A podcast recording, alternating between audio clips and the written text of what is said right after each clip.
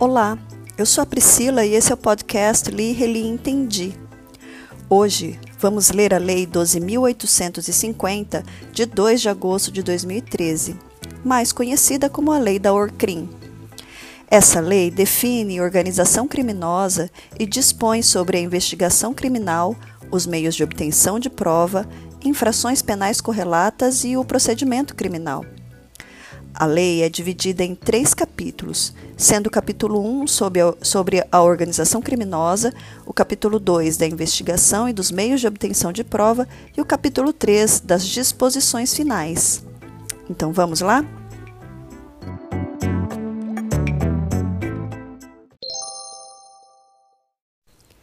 Lei 12.850, de 2 de agosto de 2013.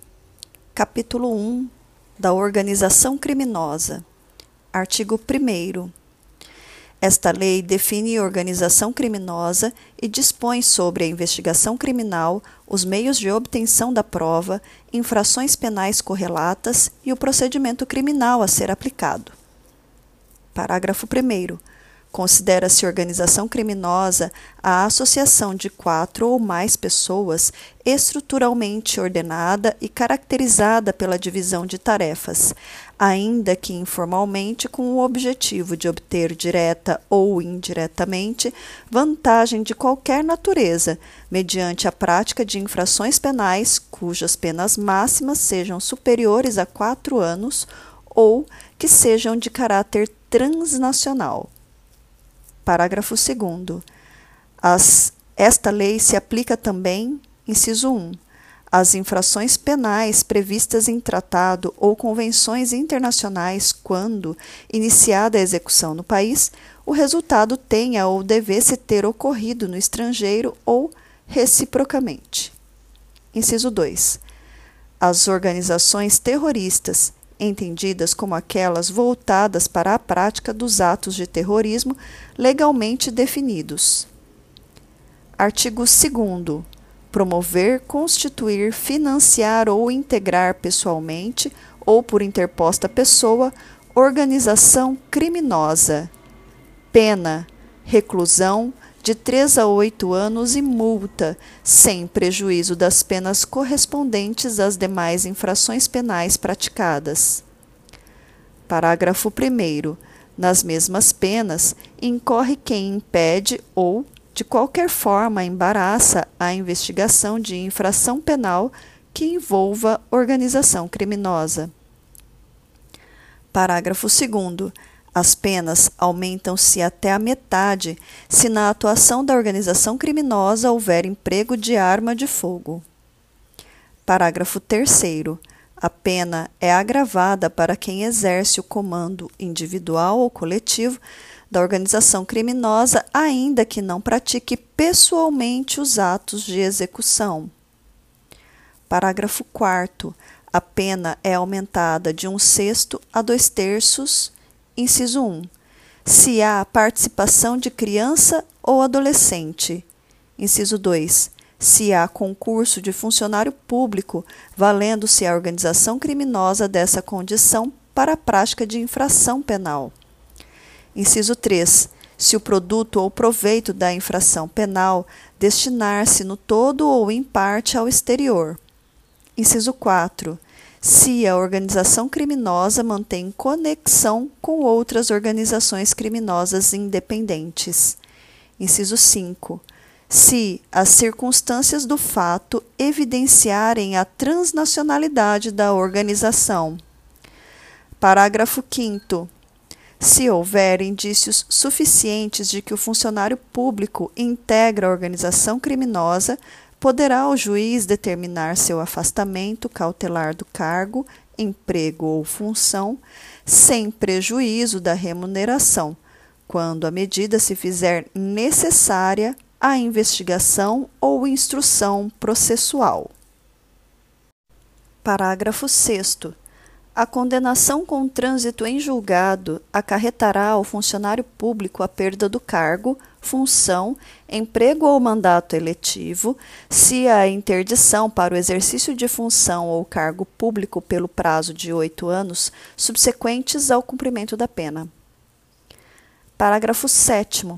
Se houver indícios de participação de policial nos crimes de que trata esta lei, a Corregedoria de Polícia instaurará inquérito policial e comunicará ao Ministério Público que designará membro para acompanhar o feito até a sua conclusão. Parágrafo 8. As lideranças de organizações criminosas armadas ou que tenham armas à disposição deverão iniciar o cumprimento da pena em estabelecimentos penais de segurança máxima.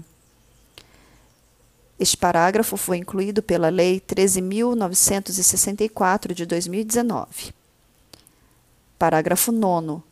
O condenado expressamente em sentença por integrar organização criminosa ou por crime praticado por meio de organização criminosa não poderá progredir de regime de cumprimento de pena ou obter livramento condicional ou outros benefícios prisionais, se houver elementos probatórios que indiquem a manutenção do vínculo associativo. Este parágrafo também foi incluído pela Lei 13.964 de 2019. Com relação a esses dois parágrafos incluídos pelo pacote anticrime, é importante aqui destacar que a doutrina eh, ela é, critica a inclusão desses dois parágrafos, dizendo que eles seriam inconstitucionais uh, por violarem o princípio da individualização da pena e usam como base da argumentação a súmula vinculante 26, que entendeu inconstitucional o artigo 2 da Lei de Crimes Hediondos, porque ela vedava a progressão de regime quando os crimes fossem hediondos ou equiparados. Na mesma é, linha de raciocínio, seriam considerados, portanto, inconstitucionais esses dois parágrafos. Tá? O parágrafo oitavo, por é, determinar o início do cumprimento da pena obrigatoriamente em estabelecimento penal de, de segurança máxima, e o parágrafo nono, por também é, vedar a progressão de regime de cumprimento da pena. Mas relembro que isso é um posicionamento da doutrina que vem se sedimentando, portanto, busquem aí alguns autores que já falam e já mencionaram isso eh, nas suas obras, mas que a lei ainda não foi considerada inconstitucional nesses dois pontos. Portanto, eh, permanece o texto que eu acabei de ler aqui em relação a esses parágrafos oitavos e nono. Perfeito? Então vamos prosseguir. Capítulo 2 da investigação e dos meios de obtenção da prova. Artigo 3. Em qualquer fase da persecução penal, serão permitidos, sem prejuízo de outros já previstos em lei, os seguintes meios de obtenção da prova: Inciso 1. Colaboração premiada. Inciso 2. Captação ambiental de sinais eletromagnéticos, óticos ou acústicos. Inciso 3 Ação controlada. Inciso 4. Acesso a registros de ligações telefônicas e telemáticas, a dados cadastrais constantes de bancos de dados públicos ou privados e, as informa e a informações eleitorais ou comerciais. Inciso 5 interceptação de comunicações telefônicas e telemáticas nos termos da legislação específica.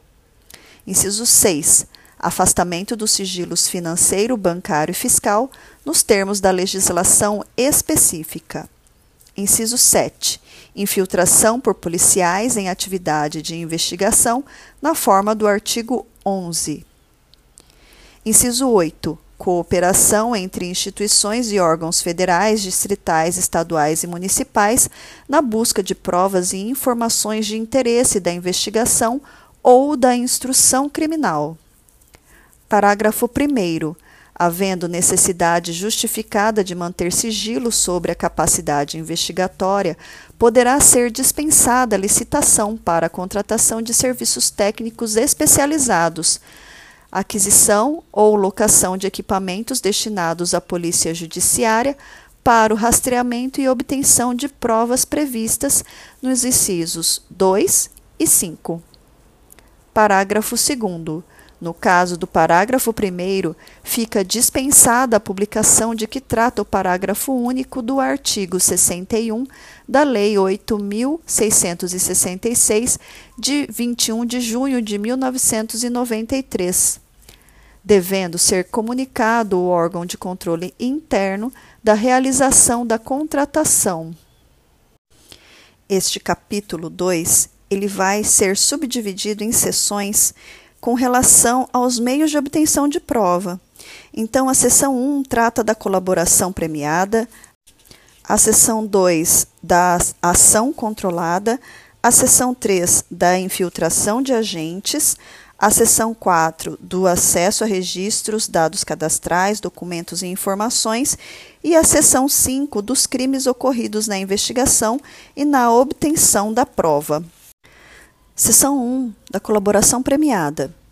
Destaco novamente que esse trecho da lei foi sensivelmente modificado pela redação da Lei 13.964 de 2019, que é o pacote anticrime. Artigo 3A. O acordo de colaboração premiada é negócio jurídico processual e meio de obtenção de prova que pressupõe utilidade e interesse públicos. Artigo 3b. O recebimento da proposta para formalização de acordo e colaboração demarca o início das negociações e constitui também marco de confidencialidade, configurando violação de sigilo e quebra da confiança e da boa-fé a divulgação de tais tratativas iniciais ou de documento que as formalize, até o levantamento de sigilo por decisão judicial. Parágrafo 1. A proposta de acordo de colaboração premiada poderá ser sumariamente indeferida com a devida justificativa, cientificando-se o interessado. Parágrafo 2. Caso não haja indeferimento sumário, as partes deverão firmar termo de confidencialidade para prosseguimento das tratativas o que vinculará os órgãos envolvidos na negociação e impedirá o indeferimento posterior sem justa causa. Parágrafo 3. O recebimento de proposta de colaboração para análise ou o termo de confidencialidade não implica por si só a suspensão da investigação, ressalvado acordo em contrário quanto à propositura de medidas processuais penais cautelares e assecuratórias, bem como medidas processuais cíveis, admitidas pela legislação processual civil em vigor. Parágrafo 4. O acordo de colaboração premiada poderá ser precedido de instrução quando houver necessidade de identificação ou complementação de seu objeto, dos fatos narrados, sua definição jurídica, relevância, utilidade e interesse público. Parágrafo 5.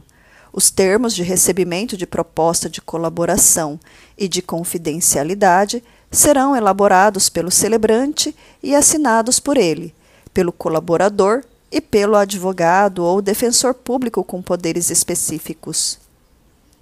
Parágrafo 6. Na hipótese de não ser celebrado o acordo por iniciativa do celebrante, esse não poderá se valer de nenhuma das informações ou provas apresentadas pelo colaborador, de boa fé, para qualquer outra finalidade. Artigo 3c. A proposta de colaboração premiada deve estar instruída com procuração do interessado, com poderes específicos para iniciar o procedimento de colaboração e suas tratativas, ou firmada pessoalmente pela parte que pretende a colaboração e seu advogado ou defensor público. Parágrafo 1. Nenhuma tratativa sobre colaboração premiada deve ser realizada sem a presença de advogado constituído ou defensor público. Parágrafo 2. Em caso de eventual conflito de interesses, ou de colaborador hipossuficiente, o celebrante deverá solicitar a presença de outro advogado ou a participação de defensor público. Parágrafo 3. No acordo de colaboração premiada, o colaborador deve narrar todos os fatos ilícitos para os quais concorreu e que tenham relação direta com os fatos investigados. Parágrafo 4. Incumbe à defesa instruir a proposta de colaboração e os anexos com os fatos adequadamente descritos, com todas as suas circunstâncias, indicando as provas e os elementos de corroboração. Artigo 4.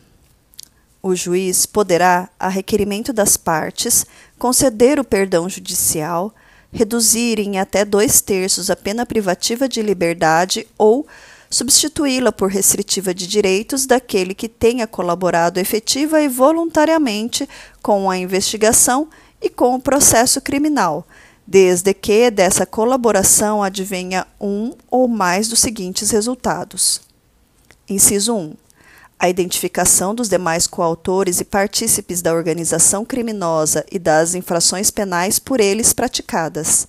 Inciso 2 a revelação da estrutura hierárquica e da divisão de tarefas da organização criminosa. Inciso 3. A prevenção de infrações penais decorrentes das atividades da organização criminosa.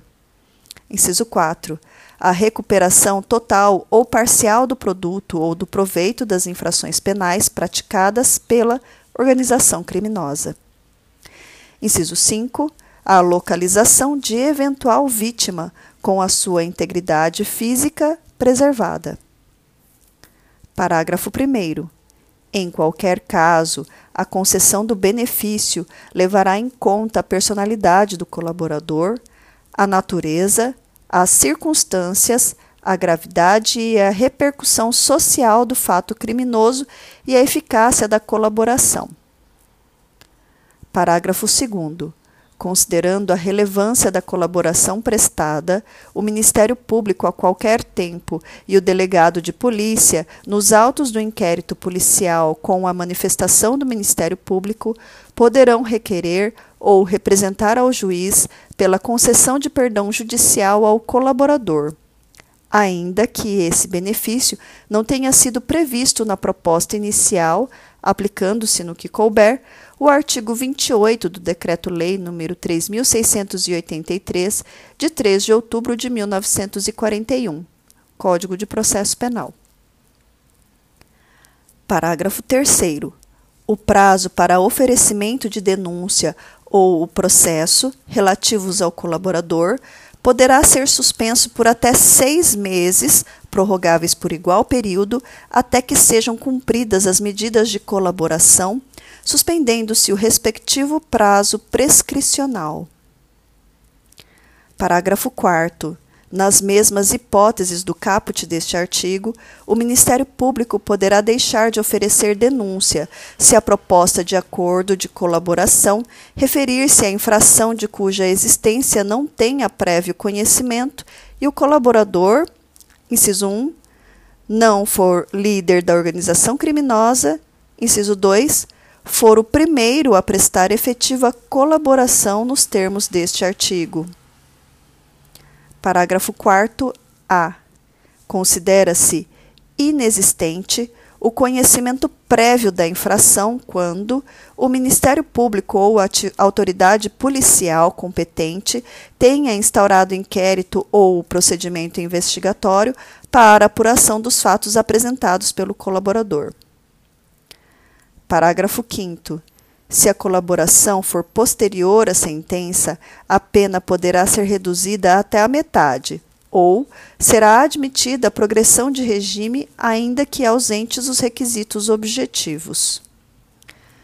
Parágrafo 6.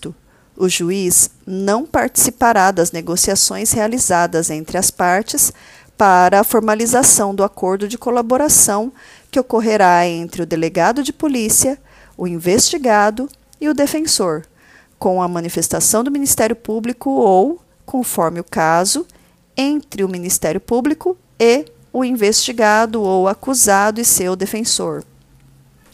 Parágrafo 7.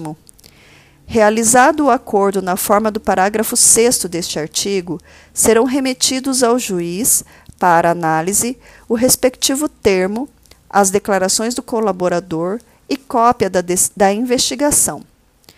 Devendo o juiz ouvir sigilosamente o colaborador, acompanhado de seu defensor, oportunidade em que analisará os seguintes aspectos da homologação: inciso 1, regularidade e legalidade, inciso 2, adequação dos benefícios pactuados àqueles previstos no caput e nos parágrafos 4 e 5 deste artigo, sendo nulas as cláusulas que violem o critério de definição do regime inicial de cumprimento de pena do artigo 33 do Decreto-Lei 2848, de 7 de dezembro de 1940, que é o Código Penal as regras de cada um dos regimes previstos no Código Penal e na Lei 7.210, de 11 de julho de 1984, Lei de Execução Penal, e os requisitos de progressão de regime não abrangidos pelo parágrafo 5 deste artigo. Inciso 3. Adequação dos resultados da colaboração aos resultados mínimos exigidos nos incisos 1, 2, 3, 4 e 5 do caput deste artigo. Inciso 4. Voluntariedade da manifestação de vontade, especialmente nos casos em que o colaborador está ou esteve sob efeito de medidas cautelares. Parágrafo 7 A o juiz ou o tribunal deve proceder à análise fundamentada do mérito da denúncia, do perdão judicial e das primeiras etapas de aplicação da pena, nos termos do Decreto-Lei nº 2848 de 7 de dezembro de 1940, Código Penal, e do Decreto-Lei nº 3689 de 3 de outubro de 1941, Código de Processo Penal. Antes, de conceder os benefícios pactuados, exceto quando o acordo prever o não oferecimento da denúncia na forma dos parágrafos 4 e 4A deste artigo, ou já tiver sido proferida a sentença. Parágrafo 7b. São nulas de pleno direito as previsões de renúncia ao direito de impugnar a decisão homologatória Parágrafo 8. O juiz poderá recusar a homologação da proposta que não atender aos requisitos legais, devolvendo-a às partes para as adequações necessárias. Parágrafo 9. Depois de homologado o acordo, o colaborador poderá, sempre acompanhado de seu defensor, ser ouvido pelo membro do Ministério Público ou pelo delegado de polícia responsável pelas investigações. Parágrafo 10.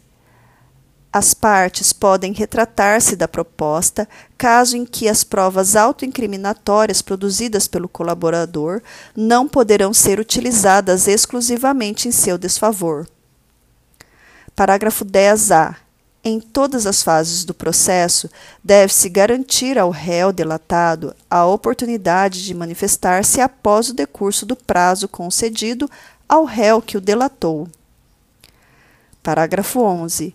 A sentença apreciará os termos do acordo homologado e sua eficácia. Parágrafo 12.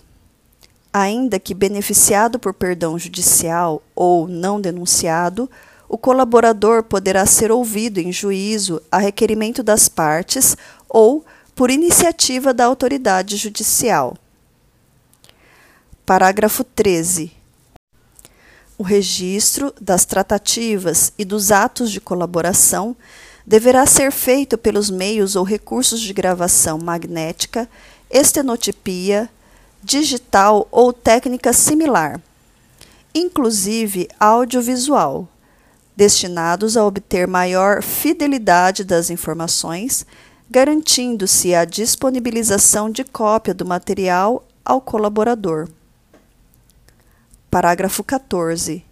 Nos depoimentos que prestar, o colaborador renunciará à presença de seu defensor ao direito ao silêncio e estará sujeito ao compromisso legal de dizer a verdade. Parágrafo 15. Em todos os atos de negociação, confirmação e execução da colaboração, o colaborador deverá estar assistido por defensor. Parágrafo 16. Nenhuma das seguintes medidas será decretada ou proferida com fundamento apenas nas declarações do colaborador, inciso 1. Medidas cautelares reais ou pessoais. Inciso 2. Recebimento de denúncia ou queixa-crime. Inciso 3. Sentença condenatória. Parágrafo 17. O acordo homologado poderá ser rescindido em caso de omissão dolosa sobre os fatos objeto da colaboração. Parágrafo 18. O acordo de colaboração premiada pressupõe que o colaborador cesse o envolvimento em conduta ilícita relacionada ao objeto da colaboração, sob pena de rescisão. Parágrafo 5. São direitos do colaborador. Inciso 1. Usufruir das medidas de proteção previstas na legislação específica. Inciso 2. Ter nome, qualificação, imagem e demais informações pessoais preservados. Inciso 3. Ser conduzido em juízo separadamente dos demais coautores e partícipes. Inciso 4. Participar das audiências sem contato visual com outros acusados. Inciso 5. Não ter sua identidade revelada pelos meios de comunicação, nem ser fotografado ou filmado sem sua prévia autorização por escrito. Inciso 6 cumprir pena ou prisão cautelar em estabelecimento penal diverso dos demais corréus ou condenados. Artigo 6. O termo de acordo da colaboração premiada deverá ser feito por escrito e conter: inciso 1. O relato da colaboração e seus possíveis resultados. Inciso 2. As condições da proposta do Ministério Público ou do delegado de polícia. Inciso 3. A declaração de aceitação do colaborador e de seu defensor. Inciso 4 as assinaturas do representante do Ministério Público ou do delegado de polícia, do colaborador e de seu defensor. Inciso 5. A especificação das medidas de proteção ao colaborador e à sua família, quando necessário. Artigo 7. O pedido de homologação do acordo será sigilosamente distribuído, contendo apenas informações que não possam identificar o colaborador e o seu objeto. Parágrafo 1. As informações pormenorizadas da colaboração serão dirigidas diretamente ao juiz a que recair a distribuição, que decidirá no prazo de 48 horas. Parágrafo 2. O acesso aos autos será restrito ao juiz, ao Ministério Público e ao delegado de polícia, como forma de garantir o êxito das investigações, assegurando-se ao defensor, no interesse do representado, amplo acesso aos elementos de prova que digam respeito ao exercício do direito de defesa, devidamente precedido de autorização judicial, ressalvados os referentes às diligências em andamento. Parágrafo 3. O acordo de colaboração premiada e os depoimentos do colaborador serão mantidos em sigilo até o recebimento da denúncia ou da queixa-crime, sendo vedado ao magistrado decidir por sua publicidade em qualquer hipótese. Seção 2 da ação controlada. Artigo 8. Consiste a ação controlada em retardar a intervenção policial ou administrativa relativa à ação praticada por organização criminosa ou a ela vinculada, desde que mantida sob observação e acompanhamento para que a medida legal se concretize no momento mais eficaz a formação de provas e obtenção de informações. Parágrafo 1 o retardamento da intervenção policial ou administrativa será previamente comunicado ao juiz competente que, se for o caso, estabelecerá os seus limites e comunicará ao Ministério Público. Parágrafo 2. A comunicação será sigilosamente distribuída de forma a não conter informações que possam indicar a operação a ser efetuada. Parágrafo 3. Até o encerramento da diligência, o acesso aos autos será restrito ao juiz, ao Ministério Público e ao delegado de polícia, como forma de garantir o êxito das investigações. Parágrafo 4. Ao término da diligência, elaborar-se-á auto circunstanciado acerca da ação controlada. Artigo 9. Se a ação controlada envolver transposição de fronteiras, o retardamento da intervenção policial ou administrativa somente poderá ocorrer com a cooperação das autoridades dos países que figurem como provável itinerário ou destino do investigado, de modo a reduzir os riscos de fuga e extravio do produto, objeto, instrumento ou proveito do crime. Seção 3 da infiltração de agentes. Artigo 10. A infiltração de agentes de polícia em tarefas de investigação, representada pelo delegado de polícia ou requerida pelo Ministério Público, após manifestação técnica do delegado de polícia quando solicitada no curso de inquérito policial, será precedida de circunstanciada, motivada e sigilosa autorização judicial que estabelecerá os seus limites. Parágrafo 1. Na hipótese de representação do delegado de polícia, o juiz competente, antes de decidir, ouvirá o Ministério Público. Parágrafo 2. Será admitida a infiltração se houver indícios de infração penal de que trata o artigo 1 e se a prova não puder ser produzida por outros meios disponíveis. Parágrafo 3. A infiltração será autorizada pelo prazo de até seis meses, sem prejuízo de eventuais renovações, desde que comprovada sua necessidade. Parágrafo 4. Fim do prazo previsto no parágrafo 3, o relatório circunstanciado será apresentado ao juiz competente, que imediatamente cientificará ao Ministério Público. Parágrafo 5. No curso do inquérito policial, o delegado de polícia poderá determinar aos seus agentes e o Ministério Público poderá requisitar, a qualquer tempo, relatório de atividade de infiltração. Artigo 10-A.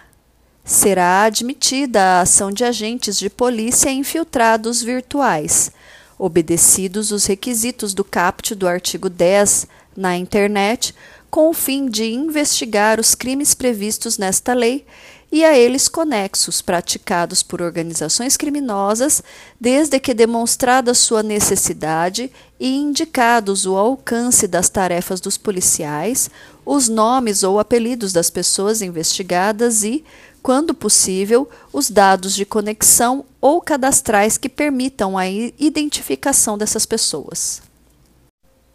Este artigo e os seus parágrafos, que nós vamos ler em seguida, foram todos incluídos pela Lei 13.964 de 2019. Parágrafo 1. Para efeitos do disposto nesta lei, consideram-se: Inciso 1. Dados de conexão. Informações referentes à hora, data, início, término, duração, endereço de protocolo de internet, IP utilizado e terminal de origem da conexão. Inciso 2. Dados cadastrais. Informações referentes a nome e endereço de assinante ou de usuário registrado ou autenticado para a conexão a quem endereço de IP, identificação de usuário ou código de acesso tenha sido atribuído no momento da conexão. Parágrafo 2. Na hipótese de representação do delegado de polícia, o juiz competente, antes de decidir, ouvirá ao Ministério Público. Parágrafo 3. Será admitida a infiltração se houver indícios de infração penal de que trata o artigo 1 desta lei e se as provas não puderem ser produzidas por outros meios disponíveis. Parágrafo 4. A infiltração será autorizada pelo prazo de até seis meses, sem prejuízo de eventuais renovações, mediante ordem judicial fundamentada e desde que o total não exceda 720 dias e seja comprovada sua necessidade. Parágrafo 5. Findo o prazo previsto no parágrafo 4 deste artigo, o relatório circunstanciado, juntamente com todos os atos eletrônicos praticados durante a operação, deverão ser registrados, gravados, armazenados e apresentados ao juiz competente, que imediatamente cientificará ao Ministério Público. Parágrafo 6. No curso do inquérito policial, o delegado de polícia poderá determinar aos seus agentes e o Ministério Público e o juiz competente poderão requisitar a qualquer tempo relatório de atividade de infiltração. Parágrafo 7. É nula a prova obtida sem a observância do disposto neste artigo. Artigo 10b. As informações da operação de infiltração serão encaminhadas diretamente ao juiz responsável pela autorização da medida, que zelará por seu sigilo. Parágrafo único. Antes da conclusão da operação, o acesso aos autos será reservado ao juiz, ao Ministério Público e ao delegado de polícia responsável pela operação, com o objetivo de garantir o sigilo das investigações. Artigo 10 C. Não comete crime o policial que oculta sua identidade para, por meio da internet, colher indícios de autoria e materialidade dos crimes previstos no artigo 1 desta lei. Parágrafo único. O agente policial infiltrado que deixar de observar a estrita finalidade da investigação responderá pelos excessos praticados. Artigo 10-D. Concluída a investigação, todos os atos eletrônicos praticados durante a operação deverão ser registrados, gravados, armazenados e encaminhados ao juiz e ao Ministério Público, juntamente com relatório circunstanciado. Parágrafo único. Os atos eletrônicos registrados citados no caput deste artigo serão reunidos em autos apartados e apensados ao processo criminal, juntamente com o inquérito policial, assegurando-se a preservação da identidade do agente policial infiltrado e a intimidade dos envolvidos. Artigo 11. O requerimento do Ministério Público ou a representação do delegado de polícia para a infiltração de agentes conterão a demonstração da necessidade da medida, o alcance das tarefas dos agentes e, quando possível, os nomes ou apelidos das pessoas investigadas e o local da infiltração. Parágrafo único. Os órgãos de registro e cadastro público poderão incluir nos bancos de dados próprios, mediante procedimento sigiloso e requisição da autoridade judicial, as informações necessárias à efetividade da identidade fictícia criada nos casos de infiltração de agentes da internet. Artigo 12. O pedido de infiltração será sigilosamente distribuído de forma a não conter informações que possam indicar a operação a ser efetivada ou identificar o agente que será infiltrado. Parágrafo 1. As informações quanto à necessidade da operação de infiltração serão dirigidas diretamente ao juiz competente, que decidirá no prazo de 24 horas após manifestação do Ministério Público, na hipótese de representação do delegado de polícia, devendo-se adotar as medidas necessárias para o êxito das investigações e a segurança do agente infiltrado. Parágrafo 2. Os autos contendo as informações da operação de infiltração, acompanharão a denúncia do Ministério Público quando serão disponibilizados à defesa, assegurando-se a preservação da identidade do agente. Parágrafo 3. Havendo indícios seguros de que o agente infiltrado sofre risco iminente, a operação será sustada mediante requisição do Ministério Público ou pelo delegado de polícia dando-se imediata ciência ao Ministério Público e à autoridade judicial. Artigo 13. O agente que não guardar em sua atuação a devida proporcionalidade com a finalidade da investigação responderá pelos excessos praticados. Parágrafo único. Não é punível no âmbito da infiltração a prática de crime pelo agente infiltrado no curso da investigação quando inexigível conduta diversa. Artigo 14. São direitos do agente. Inciso 1. Recusar ou fazer cessar a atuação infiltrada. Inciso 2. Ter sua identidade alterada, aplicando-se no que couber o disposto no artigo 9 da Lei 9807, de 13 de julho de 1999, bem como usufruir das medidas de proteção a testemunhas. Inciso 3.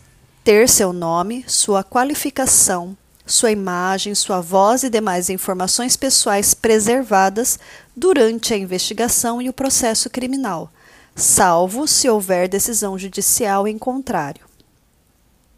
Inciso 4. Não ter sua identidade revelada, nem ser fotografado ou filmado pelos meios de comunicação sem sua prévia autorização por escrito. Passamos agora à seção 4 do acesso a registros, dados cadastrais, documentos e informações. Artigo 15. O delegado de polícia e o Ministério Público terão acesso, independentemente de autorização judicial, apenas aos dados cadastrais do investigado que informem exclusivamente a qualificação pessoal, a filiação e o endereço mantidos pela Justiça Eleitoral, empresas telefônicas, instituições financeiras, provedores de internet e administradoras de cartão de crédito. Artigo 16. As empresas de transporte possibilitarão, pelo prazo de cinco anos, acesso direto e permanente do juiz, do Ministério Público ou do delegado de polícia aos bancos de dados de reservas e registros de viagens. Artigo 17. As concessionárias de telefonia fixa ou móvel manterão, pelo prazo de cinco anos, à disposição das autoridades mencionadas no artigo 15, registros de identificação dos números e dos terminais de origem e de destino das delegações telefônicas internacionais, interurbanas e locais. Seção 5. Dos crimes ocorridos na investigação e na obtenção da prova. Artigo 18. Revelar a identidade, fotografar ou filmar o colaborador sem sua prévia autorização por escrito. Pena: reclusão de 1 um a 3 anos e multa. Artigo 19. Imputar falsamente, sob pretexto de colaboração com a Justiça, a prática de infração penal à pessoa que sabe ser inocente ou revelar informações sobre a estrutura de organização criminosa que sabem verídicas. Pena: reclusão de 1 a 4 anos e multa. Artigo 20. Descumprir determinação de sigilo das investigações que envolvam a ação controlada e a infiltração de agentes. Pena: reclusão de 1 a 4 anos e multa. Artigo 21 recusar ou omitir dados cadastrais, registros, documentos e informações requisitadas pelo juiz, Ministério Público ou delegado de polícia no curso de investigação ou do processo. Pena: reclusão de seis meses a dois anos e multa. Parágrafo único. Na mesma pena incorre quem, de forma indevida, se apossa, propala, divulga ou faz uso dos dados cadastrais de que trata esta lei. Capítulo 3 Disposições finais. Artigo 22. Os crimes previstos nesta lei e as infrações penais conexas serão apurados mediante procedimento ordinário previsto no Decreto-Lei 3689 de 3 de outubro de 1941, que é o Código de Processo Penal, observado o disposto no parágrafo único deste artigo. Parágrafo único. A instrução criminal deverá ser encerrada em prazo razoável, o qual não poderá exceder a 120 dias quando o réu estiver preso, prorrogáveis em até igual período por decisão fundamentada, devidamente motivada pela complexidade da causa ou por fato procrastinatório atribuível ao réu. Artigo 23. O sigilo da investigação poderá ser decretado pela autoridade judicial competente para a garantia da celeridade e da eficácia das diligências investigatórias, assegurando-se ao defensor, no interesse do representado, amplo acesso aos elementos de prova que digam respeito ao exercício do direito de defesa, devidamente precedido de autorização judicial, ressalvados os referentes às diligências em andamento. Parágrafo único. Determinado o depoimento do investigado, seu defensor terá assegurada a prévia vista dos autos, ainda que classificados como sigilosos, no prazo mínimo de três dias que antecedem ao ato, podendo ser ampliado a critério da autoridade responsável pela investigação. Artigo 24. O artigo 288 do Código Penal passa a vigorar com a seguinte redação: Associação criminosa, artigo 288. Associarem-se três ou mais pessoas para o fim específico de cometer crimes. Pena: reclusão de um a três anos. Parágrafo único. A pena aumenta-se até a metade se a associação é armada ou se houver a participação de criança ou adolescente. Artigo 25. O artigo 342 do Código Penal passa a vigorar com a seguinte redação: Artigo 342. Pena: reclusão de 2 a 4 anos e multa. Artigo 26. Revoga-se a Lei 9034, de 3 de maio de 1995. Artigo 27. Esta lei entra em vigor após decorridos 45 dias de sua publicação oficial. Brasília, 2 de agosto de 2013.